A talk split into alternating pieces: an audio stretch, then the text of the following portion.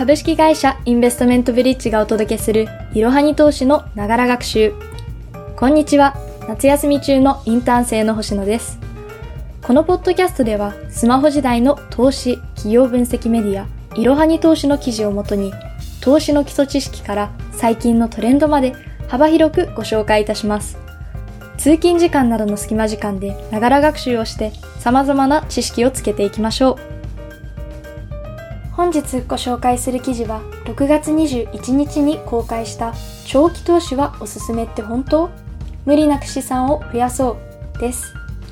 まず最初にこの記事の結論を3点ご紹介いたします。1、まずは長期投資と短期投資の違いを理解しよう。2、長期的な分散投資を意識して積み立てよう。3、若い時期から始めて大きなリターンを狙おう。それでは記事本文に入っていきましょう。長期投資とはその名の通り長期的に投資を継続することで安定した収益の獲得を目指す投資スタイルです。具体的には10年以上を目安に同じ金融商品を保有し続けるというものです。よく短期投資も耳にするけど長期投資と何が違うのかな？と疑問に感じる方もいますよね。正しい知識を得てから投資を始めるためにも、まずは長期投資と短期投資の違いを見てみましょう。長期投資と短期投資の違いとしては、投資期間以外にも様々なものがあります。例えば、手法です。長期投資の手法は、じっくりと企業の成長を待つことです。一方で短期投資の手法は、目先の値動きを予測することと言えます。また意識する点にも違いがあります。長期投資では企業の持つ価値を意識する一方、短期投資では日々の価格変動を意識します。また商品によっても長期で寝かせた方がいいものと短期トレードなどで売買を繰り返す方がいいものに分類できます。ただ自分にはどっちが向いているの？思った方がいらっしゃると思います。続いては投資初心者におすすめの手法はどちらなのかを確認していきたいと思います。結論として投資経験のない方は長期投資がおすすめです。とはいえ、一括りにまとめても理解しづらいので、それぞれにおすすめな人の特徴を紹介したいと思います。まず、長期投資がおすすめな人です。投資初心者や老後のために資産形成をしたい人、忙しくて投資に時間をかけられない人が考えられます。そして短期投資がおすすめな人としては、投資の知識がある中級者以上、短期スパンで資産を増やしたい人、投資に時間のかける余裕のある人が挙げられます。短期投資はデイトレードが主流ということでかなり投機色の強い投資スタイルです。一方で長期投資の場合は商品を購入すればほぼ放置状態でも利益を狙える点が初心者向けと言えるでしょう。では長期投資のおすすめの理由5つを見ていきましょう。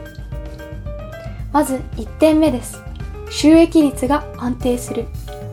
投資は運用する期間が長くなるほど年平均の収益率は安定していく傾向があります。つまりリターンの振れ幅が小さくなるわけです。長期で継続した方が最高と最低の開きが徐々に小さくなります。もちろん将来の運用成果を保証することはできませんが、短期投資と比べれば安定した運用が期待できるでしょう。また2点目は初心者でも始めやすい点です。長期投資を始める最大のメリットは投資知識が少ない初心者でも気軽に始められることです。そもそも初心者が短期投資を始めようとしたところで短期間で伸びるタイミングや銘柄を当てるのは至難の技です。長期投資は難しい金融の知識を持っていなくても長期的に保有する意識を持っておけば負担なく資産を運用できます。3点目には精神的な負担が少ないことが挙げられます。長期投資は数年数十年規模での値上がりを待つ手法であるため、一時的な値動きに対して敏感になる必要はありません。デイトレーダーなら画面に張り付いてチャートを見ている印象を持ちますが、長期投資は数日に1回程度の確認でも OK です。そのため日々本業で忙しい会社員でも毎日の株価変動に踊らされずに安心して仕事に打ち込めます。精神的な負担を減らしつつ将来に向けた資産形成を望むあなたのために長期投資は強い味方になってくれるでしょう。そして4点目は資産運用の幅が広がる点です。長期投資は短期投資と比較して資産運用の幅が広いこともメリットの一つです。具体的な商品としては投資信託、株式投資、債券、仮想通貨、不動産投資、ゴールド投資などが挙げられます。短期投資であれば日々の値動きが大きい FX や株式投資といった商品に偏りがちです。なので長期投資のように運用の幅が広ければ投資先を分散させやすく、より安定した運用成果を見込めます。そして最後に複利効果でお金を増やしやすい点が挙げられます。長期投資は運用で受け取った利益を運用に回してさらにリターンを得る複利効果を生むのにベストな投資手法です。例えば100万円を元本に年間利回り5%で40年間投資とした場合における単利と複利の差を考えてみましょう。40年後には単利の合計金額が約300万円に対して複利の合計金額は約700万円と2倍以上も差が開いています。長期投資は短期投資だと発揮しづらい複利効果を大いに発揮するチャンスなのです。ただし、長期投資には注意点もあります。長期投資における注意点としては、すぐに利益を出しにくい。将来の不確実性がある。若い時期から始める必要がある点が挙げられます。これらの注意点を詳しくご覧になりたい方や、また、長期投資におすすめのネット証券2選をご覧になりたい方は、説明欄記載の URL をぜひチェックしてみてください。本日の息抜き。皆さんは今の睡眠に満足していますでしょうか？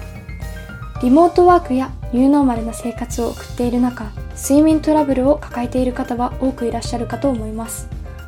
実際にフィリップス社が行ったアンケートでは、パンデミック開始以降、成人の約70%が新たな睡眠トラブルを経験しているという結果が出ています。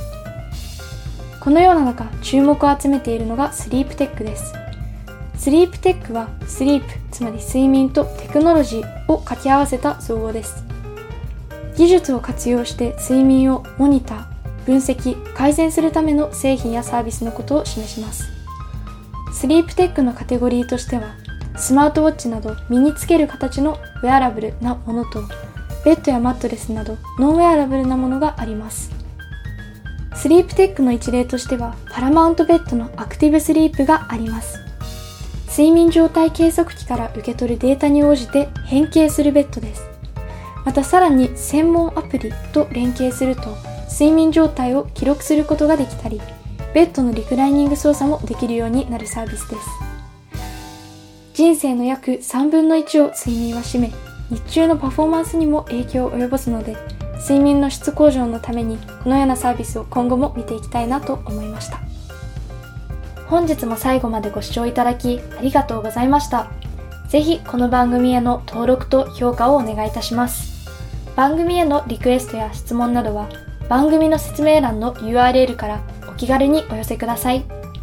ポッドキャストのほか公式 LINE アカウント Twitter、Instagram、Facebook と各種 SNS においても投稿をしているのでそちらのフォローもよろしくお願いいたします。ローマ字でアットいろはに投資です。また、株式会社インベストメントブリッジは、個人投資家向けの IR 企業情報サイト、ブリッジサロンを運営しています。こちらも説明欄記載の URL よりぜひご覧ください。